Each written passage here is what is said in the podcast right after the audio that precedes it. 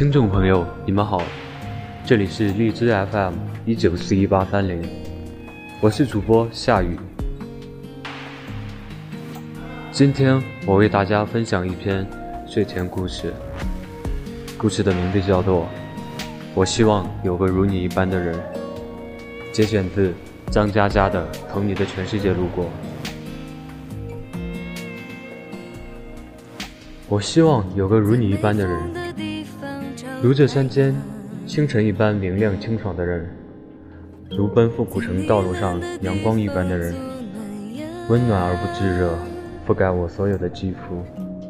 由起点到夜晚，由山野到书房，一切问题的答案都很简单。我希望有个如你一般的人，贯彻未来，数遍生命的公路牌。管春是我认识最伟大的路痴。他开一家小小的酒吧，但房子是在南京房价很低时候买的，没有租金，所以经营起来压力不大。他和女朋友毛毛两人经常吵架。有次趁假间蹭饭，我跟他俩在一家餐厅吃饭，两人怒目相对，我埋头苦吃。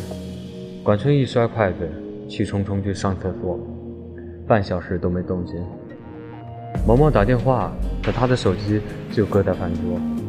去厕所找也不见人。毛毛咬牙切齿，认为这狗东西逃跑了。结果他满头大汗的从餐厅大门跑进来，大家惊呆了。他小声地说：“上完厕所想了会儿吵架用词，想好以后一股劲儿往回跑。不知怎么穿越走廊就到了新华书店。”人家指路，他又走到了正红街，最后想了招狠的，索性打车。飞机一路开，又没听说过这家饭店。描绘半天，已经开到了鼓楼，只好再换辆车再找回来。在新街口吃饭，上个厕所迷路到鼓楼，毛毛气得笑了。他们经常吵架的原因是酒吧生意不好，毛毛觉得不如干脆转手卖掉。买个房子准备结婚，管生认为酒吧生意再不好，也属于自己的心血，不乐意卖。当时我大四，他们吵的东西离我太遥远，插不进嘴。吵着吵着，两人在两千零三年分手。毛毛找了个家具商，常州人，这是我知道的所有信息。而管春则依旧守着那间小小的酒吧。管春说。亏我还跟他聊过结婚的事情，留着这堆破烂走了，走了反而干净，走的时候掉了几滴眼泪，他才有良心。我那年刚毕业，每天都在他那里喝到支离破碎。有一天深夜，我喝高了，他没沾一滴酒，搀扶着我进他的二手派利奥，说到他家陪我喝。早上醒来，车子停在国道边的草丛。迎面是块石碑，写着“安徽界”。我大惊失色，酒意全无，劈头问他什么情况。管春揉揉眼睛说：“上错高架口了。”我说：“那你下来呀。”我下来了，又下错高架口了。我刹那间觉得脑海一片空白。管春说：“我为什么老是找不到路？”我努力平静，说没关系。管春说：“我想通了，我自己找不到路，但是毛毛找到了。他告诉我，以前是爱爱我的，可爱情会改变。他现在爱那个男人。我一直愤怒，这不就是变心吗？怎么还理直气壮的？现在我想通了，变心这种事情，我跟他都不能控制。”就算我大喊你不准变心，他就不变心了吗？我说，你没发现迹象？有迹象的时候就得缝缝补补的。管春摇摇头，突然暴跳，都过去了，我们还聊这个干嘛？总之，我虽然我想通了，但是别让我碰到这婊子。我心想，这不是你开的头吗？发了会儿呆，我问，你身上有多少钱？他回答四千，我数数自己有四千多，兴致勃勃地说：“我有条妙计，要不咱们就一路开下去吧。”碰到路口就扔硬币，正面往左，反面往右，没心情就继续直走，一天天的毫无目标，磕磕碰碰，大呼小叫，忽而寂静，忽而喧嚣，忽而在小镇啃烧饼，忽而在城里泡酒吧，艰难地穿过江西，拐回浙江，斜斜插进福建，陆军风光无限的油菜田，依山而建的村庄。两边都是水泊的窄窄田道，没有一盏路灯。月光打在树影的土路，很多次碰见此路不通的木牌。快到龙岩，车子抛锚，引擎盖里隐约冒黑烟，搞得我俩不敢点火。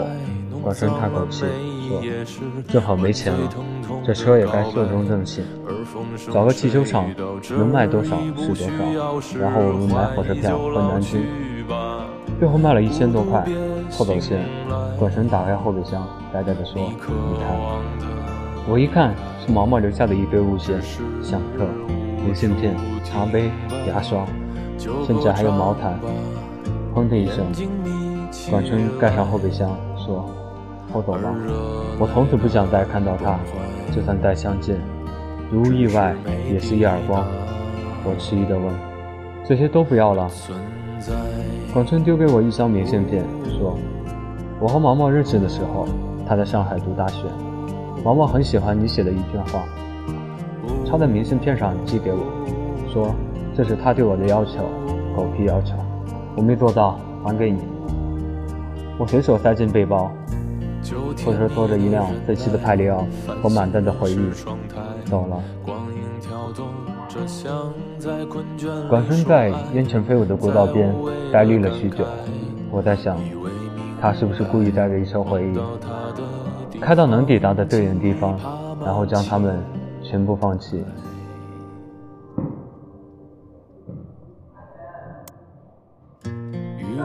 回南京，管春拼命打理酒吧，酒吧生意开始红火，不用周末，每天也都是满客。攒了一年钱。重买了辆帕萨特，酒吧生意已经非常稳定，就由他妹妹打理，自己没事儿带着狐朋狗友溜风。夏夜山顶，一起玩的朋友说：“毛毛完蛋了。”我瞄瞄管春，他他面无表情，就壮胆问详情。朋友说：“毛毛的老公在河南买地做项目碰到骗子，没有土地证，千万投资估计打水漂了，到处托人摆平这事儿。”过了段时间，我零星的了解到，毛毛的老公破产，银行开始拍卖他们家的房子。管春冷笑，活该。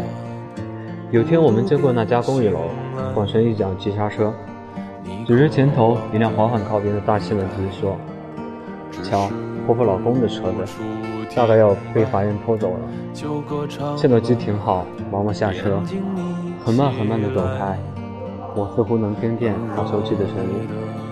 管春扭头说：“安全带。”我下意识扣好。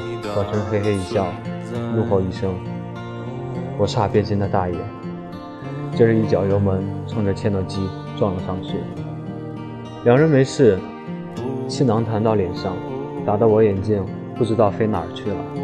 我心中一个声音在疯狂咆哮：“是王八蛋！老子要是死了！”一定到你酒吧里去闹鬼！行人纷纷围上，我能看到几十米开外毛毛被吓白的脸，和一米内管春狰狞的脸。图一时痛快，管春只好买酒吧。酒吧通过中介转手，挣了一百万，七十五万赔给毛毛，他带着剩下的二十多万，和几个搞音乐的朋友去各个城市开小型演唱会。据说都是当地文艺范儿的酒吧，开一场赔五千。看到这种倾家荡产的节奏，我由衷赞叹。我也离开南京，在北京、上海各地晃悠。管春的手机永远打不通，看见这货偶尔在，也只是简单聊几句。我心里一直有疑问，终于憋不住问他：“你撞车就图个爽吗？”管军发个装酷的表情。然后说，他那车我知道，估计只能卖三十多万。我说，你赔他七十五万，是不是想让他好歹能留点钱自己过日子？管春没立即回复，又发个装酷的表情，半天说，可能吧。反正我做的很爽。说完，这孙子就下线了，留个灰色的头像。我突发奇想，从破破烂烂的背包里翻出那张明信片，上面写着：“我希望有个如你一般的人，如这山间清晨一般明亮清爽的人，如奔赴古城道路上阳光一般的人，温暖而不炙热，覆盖我所有肌肤。由起点到夜晚，由山野到书房，一切问题的答案都很简单。我希望有个如你一般的人，贯彻未来。”数遍生命的公路牌。我看着窗外的北京，下雪了，混不下去。我两年后回南京，没一个月，大概钱花光。管春也回了，但是住我租的破房子。两人看了几天电视剧，突发奇想，想去那家酒吧看看。走进酒吧，基本没客人，就一个姑娘在吧台里熟练地擦酒杯。管春猛地停下脚步，我仔细看看，原来那个姑娘是毛毛。毛毛抬头微笑着说：“怎么有空来？”管春转身就走，被我拉住。毛毛说：“你撞我车的时候，其实我已经分手了。他不肯跟我领结婚证，至于为什么，我都不想问原因。分手后，他给我一辆开了几年的大切诺基，我用你赔给我的钱。”跟爸妈借了他们替我买房子的钱，重新把这家酒吧买回来了。毛毛说：“买回来也一年了，就是没客人了。”毛毛放下杯子，眼泪掉下来，说：“我不会做生意，你可不可以娶我？”管生背对着毛毛，身体僵硬，我害怕他冲过去打毛毛耳光，紧紧抓住他。管生点了点头，这是我见过最隆重的点头。一厘米一厘米下去，一厘米一厘米再上来，缓慢而坚定。我知道旁人无法理解，其实一段爱情是不需要别人理解的。我爱你三个字，有些人藏在心里，有些人脱口而出。可是全世界没有人在等，一等雨水将落满在行道，找不到正确的路标；一等，生命将写满错别字。看不见华美的封面，全世界都不知道谁在等谁，而管春在等毛毛。我希望有个如你一般的人，如这山间清爽的风，如古城温暖的光。由起点到夜晚，由山野到书房，一切问题的答案都很简单。所以管春点点头。那，总会有人对你点点头，贯彻未来，数遍生命的公路牌。谢谢大家的收听，我是主播夏雨。